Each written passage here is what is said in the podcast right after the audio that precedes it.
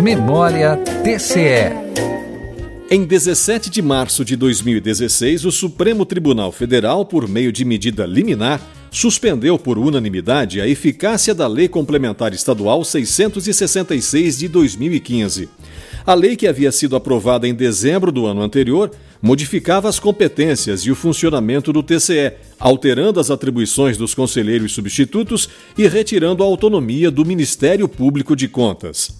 Ainda em março de 2016, o TCE disponibilizou o QR Code para facilitar a consulta da transmissão de processos via celular pelos usuários da sala virtual. Também houve a publicação no Diário Oficial Eletrônico da primeira súmula de jurisprudência, com posicionamento quanto ao enquadramento sob a forma de cargo único e seus reflexos no registro de aposentadoria e pensões.